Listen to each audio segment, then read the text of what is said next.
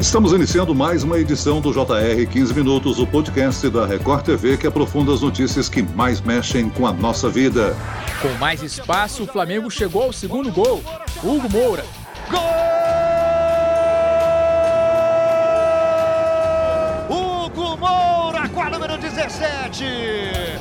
O Campeonato Carioca de Futebol entra agora na fase semifinal. Depois de 11 rodadas, estão definidos os quatro clubes que seguem na competição. O Flamengo sagrou-se campeão da Taça Guanabara no sábado ao vencer o Volta Redonda. Transmitido pela Record TV Rio de Janeiro, o Campeonato Carioca deste ano poderá ser vencido por Volta Redonda, por Flamengo, por Fluminense ou pela Portuguesa. Vamos conversar sobre o Cariocão 2021 com o narrador da Record TV, Lucas Pereira. Bem-vindo, Lucas. Lucas. Tudo bem, Celso? Obrigado pelo convite. E quem também participa dessa conversa é a repórter Bruna Deltri. Olá, Bruna. Oi, Celso. Oi, Lucas. É um grande prazer participar do podcast e está sendo uma emoção única também participar da cobertura do Cariocão 2021. E eu já começo fazendo uma pergunta para o meu colega, o Lucas Pereira, que está dando um show na narração dos jogos. Lucas, fala um pouquinho para gente da situação do Botafogo e da situação do Vasco, dois grandes clubes do Rio de Janeiro que foram rebaixados na última temporada do Campeonato Brasileiro para a Série B e agora no Campeonato Carioca não chegaram nas semifinais. E aproveita e fala um pouquinho também das surpresas da competição. A portuguesa, que tem a melhor defesa, e o Volta Redonda, que inclusive ficou boa parte dessa primeira fase na liderança da tabela. Fala um pouquinho pra gente, Lucas.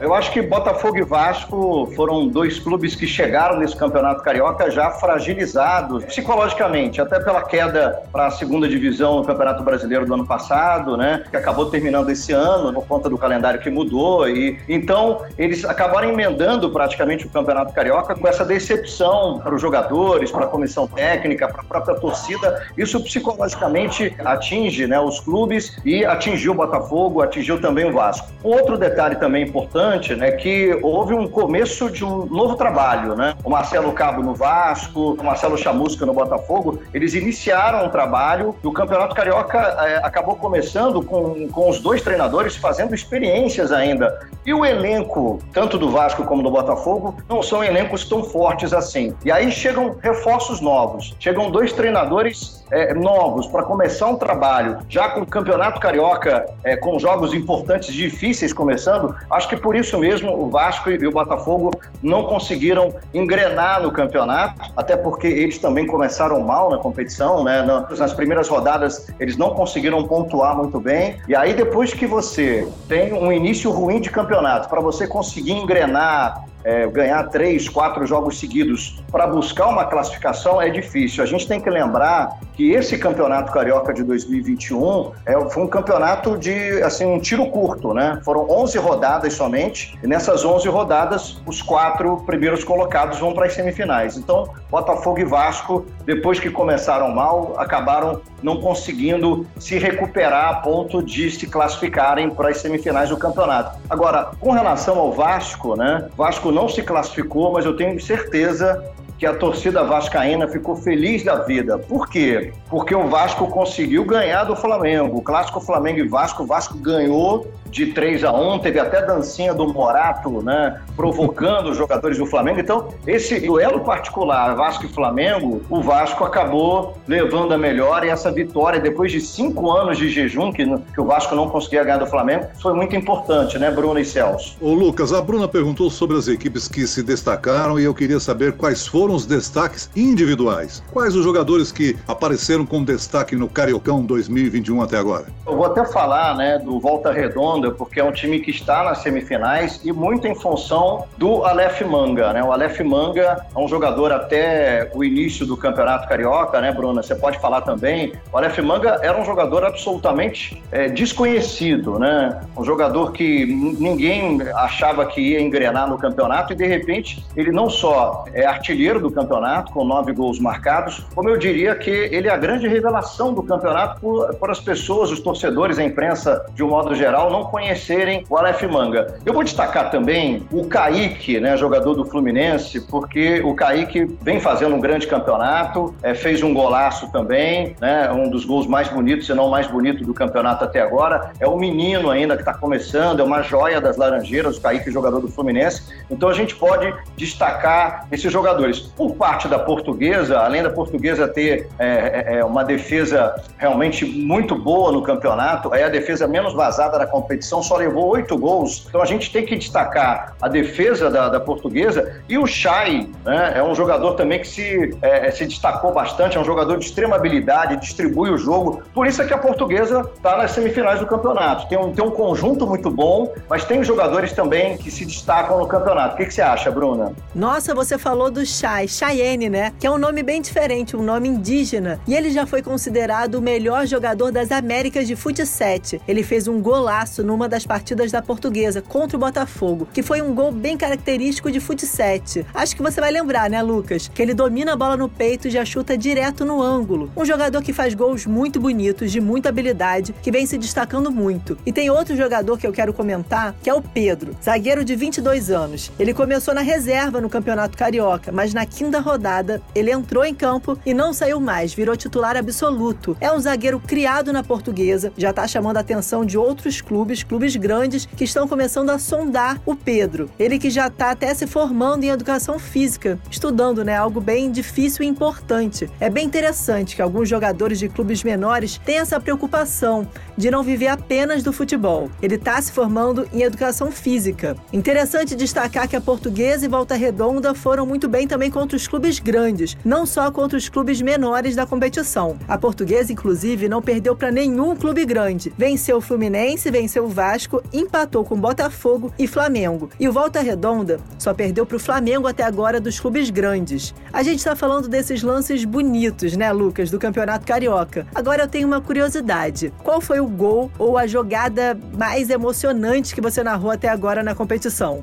Ah, então, Bruna, é, só queria falar um pouquinho mais da, da portuguesa. Você falou que não perdeu para nenhum grande, né? Vale lembrar que contra o Botafogo, a portuguesa é, saiu atrás do placar, o Botafogo fez 1 a 0 teve um jogador da portuguesa expulso e mesmo com um a menos em campo, a portuguesa acabou arrancando o um empate contra o Botafogo no final. E no jogo contra o Flamengo, que foi um empate também, a gente transmitiu esse jogo pela TV Record, né? A portuguesa abriu 2 a 0 parecia que ia ganhar o jogo no segundo tempo, o Flamengo reagiu e empatou 2 2 a 2 Queria destacar um gol que realmente foi muito bacana até pelo contexto, né? O Flamengo enfrentou o Botafogo e nesse clássico, apesar do Flamengo ter perdido dois clássicos, perdeu para o Fluminense, perdeu para o Vasco, contra o Botafogo foi um banho de bola do Flamengo, né? O Flamengo jogou muito melhor que o Botafogo, é, encurralou realmente o Botafogo e, e não deixou o Botafogo respirar. Só que pelo momento do jogo, o gol foi muito importante. O Flamengo fez 1 a 0, poderia ter feito 2, 3, não conseguiu, perdeu algumas chances. O Botafogo no segundo tempo teve uma ótima oportunidade de fazer o gol, né? O René acabou salvando em cima da linha, né? Uma bola que entraria e o Botafogo empataria o jogo ali. E mais pro final do jogo, o Hugo Moura, que também é um jogador da base do Flamengo, outro jogador que se destaca porque o Flamengo tem uma base muito forte. O Hugo Moura acabou fazendo o primeiro gol dele com a camisa do time profissional do Flamengo. Então, foi um momento importante ali, porque era um clássico, o Flamengo ganhava, mas o Botafogo tinha tido uma boa chance de empatar e ali o clássico foi definido. Lucas e Bruna, é claro que que o campeonato estadual é palco para a revelação de novos talentos, novos jogadores. Vocês falaram aí do Chay da Portuguesa, do Kaique do Fluminense e o Aleph Manga do Volta Redonda. Já se comenta aí transações, vendas de craques, não? Olha, não tem como não falar do Kaique do Fluminense, que já está certo no Manchester City da Inglaterra. É bem interessante ver um garoto tão jovem, de 17 anos, que é considerado o novo Neymar pela imprensa estrangeira. Já está com futuro garantido. Tem o Aleph Manga também, do Volta Redonda, que não é tão jovem assim. Tem 26 anos, mas está se destacando muito no Campeonato Carioca, artilheiro da competição e está sendo sondado por grandes clubes aqui do Rio de Janeiro. E tem o Cheyenne, que tem 30 anos, mas muita habilidade, também está chamando atenção. Esses jogadores realmente vão ter um futuro ou no futebol do Rio, ou pelo menos no futebol brasileiro. É, e muita gente fala, o Aleph Manga, depois que ele está fazendo esse campeonato brilhante, né? Muita gente fala, inclusive, dele num time de Série A do Campeonato Brasileiro. Eu acho que ele vai realmente jogar é, o próximo Campeonato Brasileiro por uma equipe da Série A. Com relação à garotada, né? A gente falou do Kaique, Kaique de 17 anos. O gol que ele faz contra o Nova Iguaçu, a vitória do Fluminense 2 a 1 contra o Nova Iguaçu, é gol de placa, é gol de cinema, é gol de passar várias vezes e as pessoas se maravilharem com o gol que ele fez. Aliás, foi nesse jogo, inclusive, que o Fred, a gente está falando de garotada, deixa eu falar do Fred aqui, né? O Fred contra o Nova Iguaçu, ele fez o gol de número 400 na carreira. Então, olha que jogo legal essa vitória do Fluminense contra o Nova Iguaçu. Teve um golaço de um garoto de 17 anos e outro gol de um veterano já. O Fred tem 37 anos, marcou o gol de número 400 na carreira. Quase metade desses gols com a camisa do Fluminense, é um dos maiores ídolos da história do clube. Inclusive, é, caminha aí para ser o segundo maior artilheiro da história do Fluminense. Então, o Fred fez o, o gol de número 400 também nesse jogo, viu, Celso e Bruna?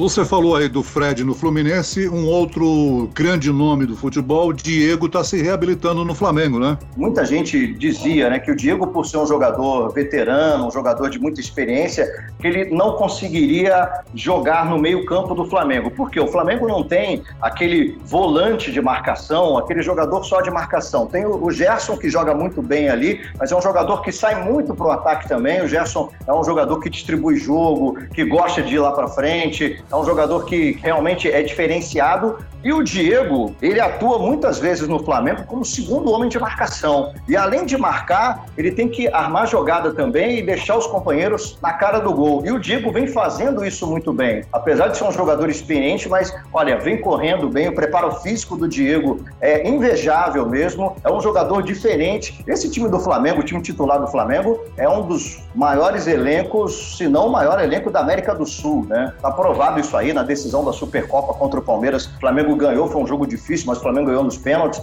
Agora, o elenco que o Flamengo tem e para ser titular do Flamengo hoje é complicado. E o Diego não só é titular, como é um titular que corre muito, que ele tem que marcar e armar jogo.